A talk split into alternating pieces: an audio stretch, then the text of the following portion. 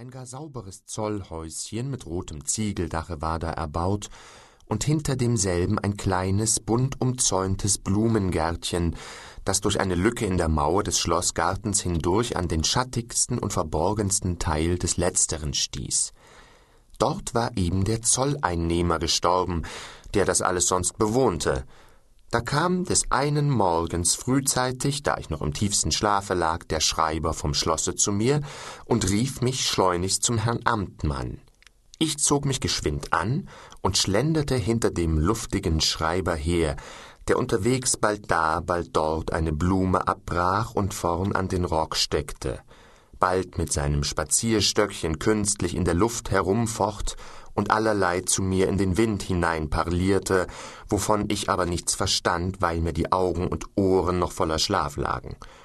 Als ich in die Kanzlei trat, wo es noch gar nicht recht Tag war, sah der Amtmann hinter einem ungeheuren Dintenfasse und Stößen von Papier und Büchern und einer ansehnlichen Perücke wie die Eule aus ihrem Nest auf mich und hob an, wie heißt er? Woher ist er? Kann er schreiben, lesen und rechnen?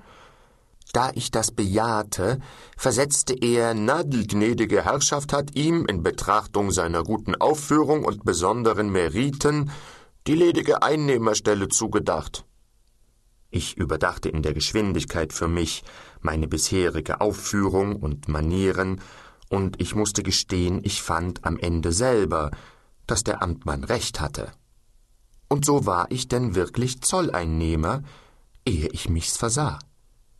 Ich bezog nun sogleich meine neue Wohnung und war in kurzer Zeit eingerichtet.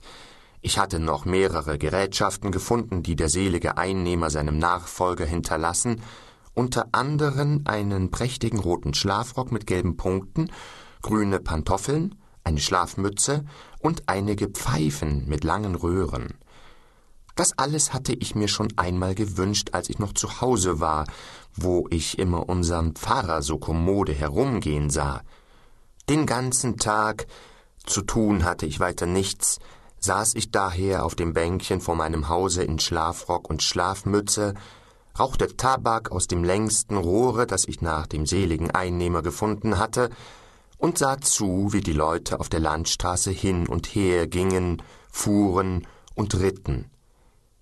Ich wünschte nur immer, dass auch einmal ein paar Leute aus meinem Dorfe, die immer sagten, aus mir würde mein Lebtage nichts, hier vorüberkommen und mich so sehen möchten. Der Schlafrock stand mir schön zu Gesichte, und überhaupt das alles behagte mir sehr gut. So saß ich denn da und dachte mir mancherlei hin und her, wie alle Anfang schwer ist, wie das vornehmere Leben doch eigentlich recht kommode sei und fasste förmlich den Entschluss, nunmehr alles reisen zu lassen, auch Geld zu sparen wie die anderen und es mit der Zeit gewiss zu etwas Großem in der Welt zu bringen. Inzwischen vergaß ich über meinen Entschlüssen, Sorgen und Geschäften die allerschönste Frau keineswegs. Die Kartoffeln und anderes Gemüse, das ich in meinem kleinen Gärtchen fand, warf ich hinaus, und bebaute es ganz mit den auserlesensten Blumen, worüber mich der Portier vom Schlosse mit der großen kurfürstlichen Nase, der, seitdem ich hier wohne, oft zu mir kam und mein intimer Freund geworden war, bedenklich von der Seite ansah und mich für einen hielt, den sein plötzliches Glück verrückt gemacht hätte. Ich aber ließ mich das nicht anfechten. Denn nicht weit von mir im herrschaftlichen Garten hörte ich feine Stimmen sprechen, unter denen ich die meiner schönen Frau zu erkennen meinte, obgleich ich wegen des dichten Gebüsches niemand sehen konnte.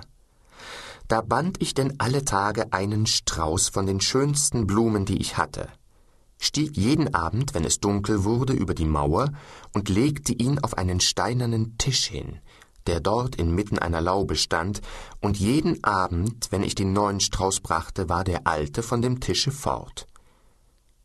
Eines Abends war die Herrschaft auf die Jagd geritten.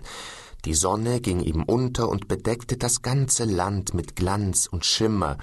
Die Donau schlängelte sich prächtig wie von lauter Gold und Feuer in die weite Ferne. Von allen Bergen bis tief ins Land hinein sangen und jauchzten die Winzer. Ich saß mit dem Portier auf dem Bänkchen vor meinem Hause und freute mich in der lauen Luft und wie der lustige Tag so langsam vor uns verdunkelte und verhallte.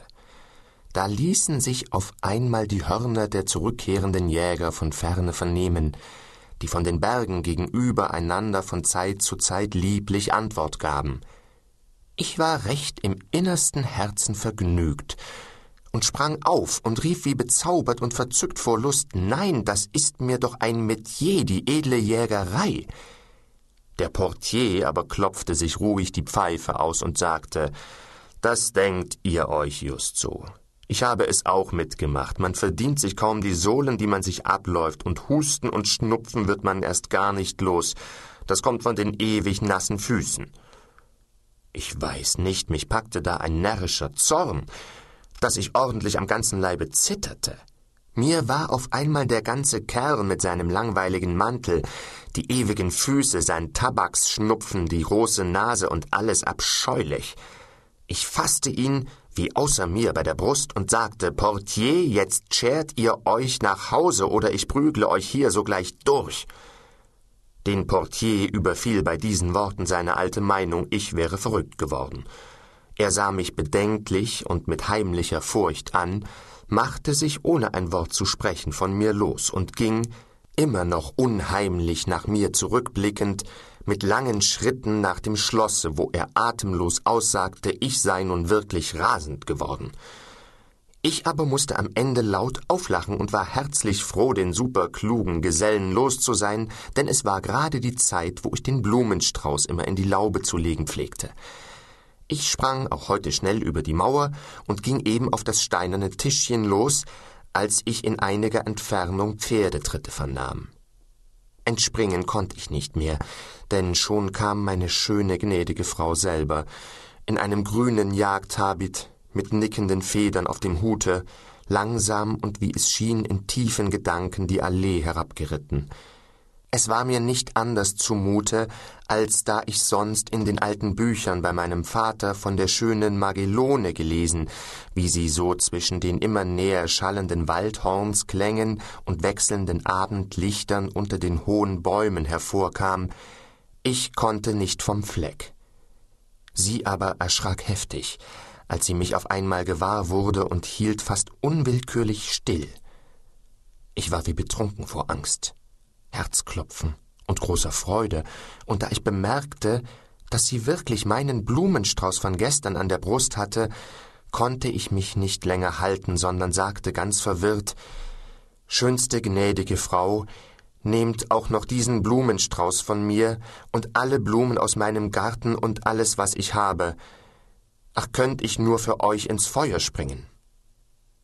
Sie hatte mich gleich anfangs so ernsthaft und fast böse angeblickt, dass es mir durch Mark und Bein ging, dann aber hielt sie, solange ich redete, die Augen tief niedergeschlagen. Soeben ließen sich einige Reuter und Stimmen im Gebüsch hören, da ergriff sie schnell den Strauß aus meiner Hand und war bald, ohne ein Wort zu sagen, am anderen Ende des Bogenganges verschwunden. Seit diesem Abend hatte ich weder Ruhe noch Rast mehr. Es war mir beständig zumute, wie sonst immer zu Hause, wenn der Frühling anfangen sollte, so unruhig und fröhlich, ohne dass ich wusste warum, als stünde mir ein großes Glück oder sonst etwas Außerordentliches bevor. Besonders das fatale Rechnen wollte mir nun erst gar nicht mehr von der Hand. Und ich hatte, wenn der Sonnenschein durch den Kastanienbaum vor dem Fenster grün golden auf die Ziffern fiel, und so fix vom Transport bis zum Latus und wieder hinauf und hinab addierte, gar seltsame Gedanken dabei, so dass ich manchmal ganz verwirrt wurde und wahrhaftig nicht bis drei zählen konnte. Denn die Acht kam mir immer vor wie meine dicke, eng geschnürte Dame mit dem breiten Kopfputz. Die böse Sieben war gar wie ein ewig rückwärts zeigender Wegweiser oder Galgen. Am meisten Spaß machte mir noch die Neun, die sich mir so oft, ehe ich mich's versah, lustig als sechs auf den Kopf stellte, während die zwei wie ein Fragezeichen so pfiffig dreinsah, als wollte sie mich fragen, wo soll das am Ende noch hinaus mit dir, du arme Null? Ohne sie, diese schlanke Eins und alles, bleibst du doch ein ewig Nichts. Auch das Sitzen draußen vor der Tür wollte mir nicht mehr behagen. Ich nahm mir, um es kommoder zu haben, einen Schemel mit heraus und streckte die Füße darauf. Ich flickte ein altes Parasol vom Einnehmer und steckte es gegen die Sonne wie ein chinesisches Lusthaus über mich, aber es half nichts. Es schien mir, wie ich so saß und rauchte und spekulierte, als würden mir allmählich die Beine immer länger vor Langeweile, und die Nase wüchse mir vom Nichtstun, wenn ich so stundenlang an ihr heruntersah. Und wenn denn manchmal noch vor Tagesanbruch eine Extrapost vorbeikam, und ich trat halb verschlafen in die kühle Luft hinaus, und ein niedliches Gesichtchen, von dem man in der Dämmerung nur die funkelnden Augen sah, bog sich neugierig zum Wagen hervor und bot mir freundlich einen guten Morgen. In den Dörfern aber ringsumher krähten die Hähne so frisch über die leise wogenden Kornfelder herüber, und zwischen den Morgenstreifen hoch am Himmel schweiften schon einzelne, zu früh erwachte Lerchen.